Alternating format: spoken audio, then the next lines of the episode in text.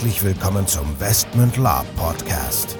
Hier erfahrt ihr alles Wissenswerte rund um unsere Orga und Veranstaltungen. Neben spannenden Hintergrundinformationen und dem Neuesten aus der Welt der Live-Rollenspiele erwarten euch kurzweilige In-Time-Episoden, die die Story zwischen unseren Cons weiterführen. Zudem beantworten wir live eure Fragen und Feedback. Und los geht's. Herzlich willkommen zu einer neuen Folge des Westmund Lab Podcasts. Ich bin Nico und mit dabei wie immer der Michael. Ja, langes her. Ich bin auch wieder dabei. Heute geht es um ein weiteres kontroverses Thema, nämlich das Charakter Wettrüsten oder das Stichwort mehr Schein als Sein. Uns ist oft auf den letzten Cons aufgefallen, dass äh, die Qualität der Charakteroutfits doch mittlerweile ein nicht nur sehr, sehr hohes Niveau, vor allen Dingen aber auch ein sehr, sehr hohes Kostenniveau erreicht hat. Und die Frage ist halt auch immer so, ähm, gibt es eigentlich noch normale Spieler, die sich nicht irgendwie ein 2000 Euro Outfit leisten können? Ja, ähm, frage ich mich auch manchmal. Also es ist schon High-End, was man da sieht. Ich sag mal, äh, gelatext, poliert, äh, geschminkt, Kontaktlinsen gehören eigentlich fast immer dazu. Sieht ganz hübsch aus, ist auch zum Gucken ganz nett für, für den Spielspaß, sage ich mal, nicht entscheidend. Also ähm, die Frage ist halt, dass, Spaß ist das, was du draus machst, sag ich mal. Ähm, ich kann jetzt nicht sagen, dass mir aufgefallen ist, dass ich mit äh, Leuten, die jetzt ein teureres Kostüm haben, besser spielen kann, als mit Anfängern, die vielleicht da mit einer Anfängerkutte ankommen. Und das ist auch so ein Punkt, der mir wichtig zu sagen wäre vielleicht. Ich habe keinen Bock auf, auf irgendwelche Gewandungsfreaks, die mir erzählen, wie ich aussehen muss, wenn ich meinen Charakter spielen möchte. Hau ich jetzt erstmal so raus passiert ja manchmal. Ich weiß nicht, ob äh, du schon mal sowas gehört hast, aber wenn einer sagt, wenn du einen Krieger spielen willst, musst du so und so aussehen oder wenn du einen Räuber spielen willst, musst du so und so aussehen. Ich sag mal, du bist zu dick für einen für einen Elb oder zu groß für einen Zwerg und ich denke mir immer, lass doch die Leute. Ähm, wenn die ihren Charakter gut spielen und alle haben Spaß dabei, ich meine, das heißt Live-Rollenspiel, das heißt, es ist ein Spiel, ähm, da braucht man keine Inquisition, Outtime, die den Leuten vorschreibt, was die dürfen und was nicht. Weiß ich nicht, ja, mehr Schein als Sein, ne? Wir haben es angesprochen. Genau. Weil wir haben, ja gut, man muss ja aber feststellen, dass natürlich nicht zuletzt durch äh, Läden wie Mytholon und andere Großhändler es ja mittlerweile auch recht einfach ist, sich ein halbwegs gutes und auch kostengünstiges Outfit, ähm, sag ich mal, anzulegen. Und die, die Latte wird halt höher gelegt. Ich meine, früher sind wir alle mit Flatterhemden und Dachhinden an den Beine durch die Gegend gerannt. Da hat, da hat einer noch gesagt, oh, wo hast du die Metzgerschürze her?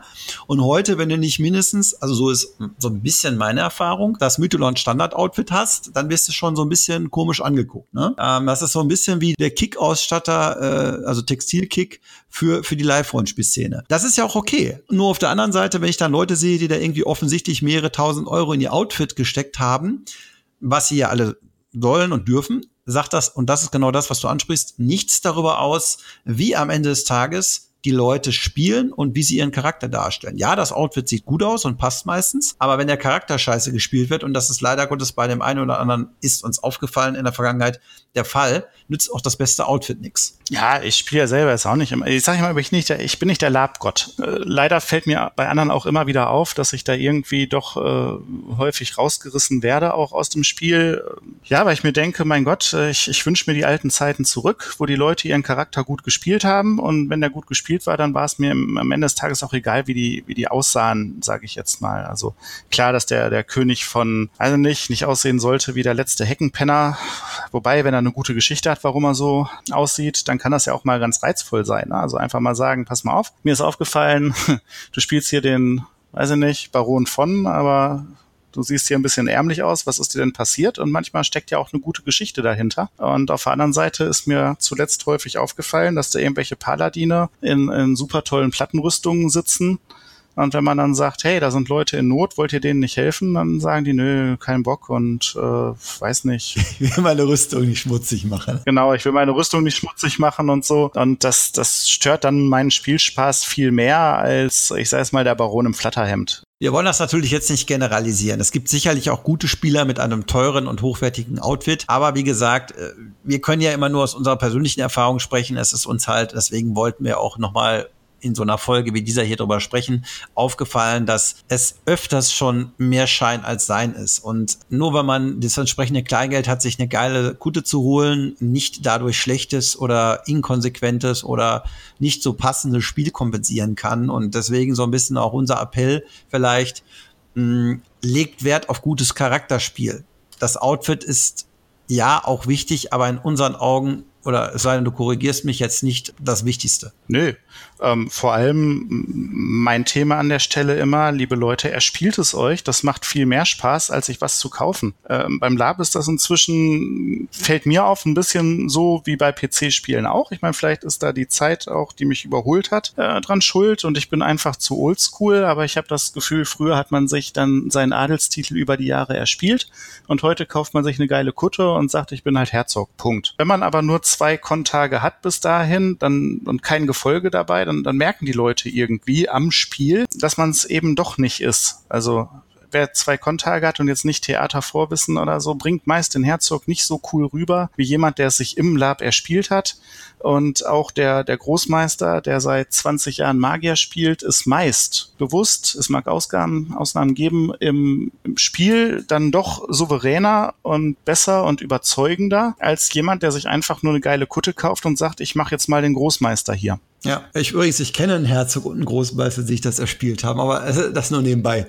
Und genau da kommt nämlich, liegt so ein bisschen der Hase im Pfeffer. Jetzt hast du nämlich noch einen Punkt angesprochen. Wir haben ja gesprochen, Charakterwettrüsten. Es soll ja Veranstaltungen geben, wo du dir wirklich mit Realgeld in irgendeiner umgewechselten Form Fähigkeiten erspielen kannst. Ja, ähm, und da denke ich so, hört es bei mir dann halt auf, weil was hat das dann noch mit Live-Rollenspiel zu tun, wenn ich mir jetzt mit Realgeld irgendwelche Fähigkeiten kaufen kann? Ja, tut mir ja, leid. Ja doch, wieso? Da, da können wir ruhig Namen nennen. Das ist das Drachenfest, äh, hau ich einfach mal so raus und da kann man sich für Drachenkupfer zum Beispiel die Fähigkeit Klingenbrecher kaufen oder Schildbrecher. Keine Ahnung, finde ich total bescheuert. Also ja, naja, Philipp, mag sein, dass das in dem Spielszenario, in dem, in dem Umfeld funktioniert. Nur wenn jetzt jemand bei mir auf den Konto kommen würde, wo ich Spielleitung bin und der sagt, ja, ich habe jetzt hier 35 Artefakte mir gekauft, dann würde ich sagen, ja, wie schön, dann nehmen Sie mal wieder mit.